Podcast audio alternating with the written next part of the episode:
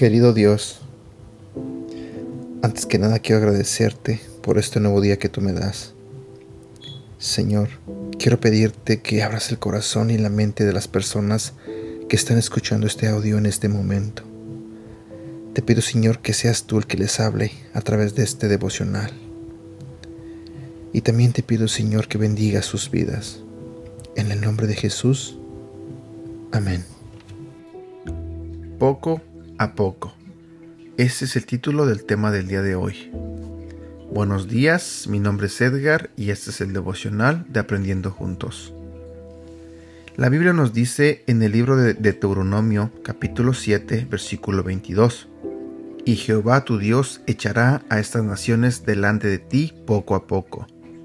No podrás acabar con ellas enseguida, para que las fieras del campo no se aumenten contra ti Recientemente pensé en mi vida desde el momento en que comencé a seguir seriamente a Jesucristo al presente. Si hubiera sabido, al inicio de la travesía, todas las cosas por las que Dios me llevaría, probablemente habría tenido miedo de inscribirme al viaje. No obstante, al mirar hacia atrás me doy cuenta de que Dios sostuvo mi mano y me dejó avanzar en pequeños pasos. Tuvo momentos de gran desánimo, como todos, Recuerdo momentos de lágrimas amargas por mis fracasos personales, pero Dios siguió impulsándome hacia adelante. Ese es el secreto de vivir la vida cristiana victoriosa, avanzando poco a poco. Es progresar un poco hacia adelante a lo largo de varios meses y años. La mayoría de nosotros podemos entender eso. Lo mismo es cierto con respecto a la batalla por la mente no derrotamos por completo a Satanás en un solo gran golpe y luego vivimos en victoria felices para siempre. Ganamos una pequeña batalla y luego estamos listos para avanzar a la siguiente. Quizá hay algunas victorias importantes que logramos en un instante, pero no muchas de ellas. La lucha para destruir las fortalezas de Satanás viene principalmente por medio de ir avanzando tenazmente todos los días. La primera vez que pensé en ese hecho fue desalentador, hasta que me di cuenta de la sabiduría de Dios. Después de que los judíos salieron de Egipto y deambularon en el desierto, Dios les habló antes de que entraran a la tierra prometida. Era una tierra especial, fértil, hermosa, y les había sido prometida. Pero en los más de 400 años desde que Jacob y sus hijos salieron de la tierra, otros se habían mudado a ella y estaban ocupando una tierra que no les pertenecía. Para los hijos de Israel no era solamente un asunto de entrar y establecerse, tenían que pelear por cada pulgada de tierra, a pesar de que era su herencia. Así es como funciona el principio espiritual en todos los niveles.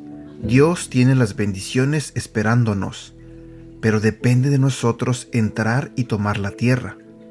Al igual que con los judíos de la antigüedad, es una batalla. En el epígrafe de este capítulo, Dios habla acerca de las bestias del campo. Había muchos animales salvajes en la tierra y podrían haber sido peligrosos. Pero ¿qué pasaría si pensáramos que esas bestias simbolizan el orgullo? ¿Y qué pasaría si Dios nos diera una victoria plena y completa y nunca tuviéramos que batallar de nuevo? ¿Cómo nos afectaría? Con toda seguridad el orgullo se metería. Nuestra actitud entonces sería menospreciar a otros que no hubieran sido tan victoriosos como nosotros. Quizá no expresaríamos nuestro desdén con palabras, pero aquellos a quienes desdeñáramos, ¿no sentirían que pensamos que somos superiores? ¿Y verdaderamente no nos sentiríamos superiores? Nosotros ya lo logramos y esas pobres almas siguen batallando. Dios tiene un plan maravilloso para cada uno de nosotros, pero nunca llega con una sola victoria importante, de modo que no tengamos que volver a luchar Más bien, es una batalla continua y debemos permanecer vigilantes y al tanto de los ataques del enemigo. Otro aspecto es que como avanzamos poco a poco, saboreamos cada victoria. Cada vez que vencemos o destruimos una de las fortalezas de Satanás, nos regocijamos. Podemos permanecer en un estado constante de agradecimiento. Si solo hubiéramos tenido una victoria, la cual hubiera sucedido hace 30 años, qué monótonas serían nuestras vidas. O peor todavía, qué fácil podría ser para nosotros dar a Dios por sentado. ¿No es mejor servir a un Dios que nos lleva lentamente hacia adelante, siempre mostrándonos el camino, animándonos todo el tiempo?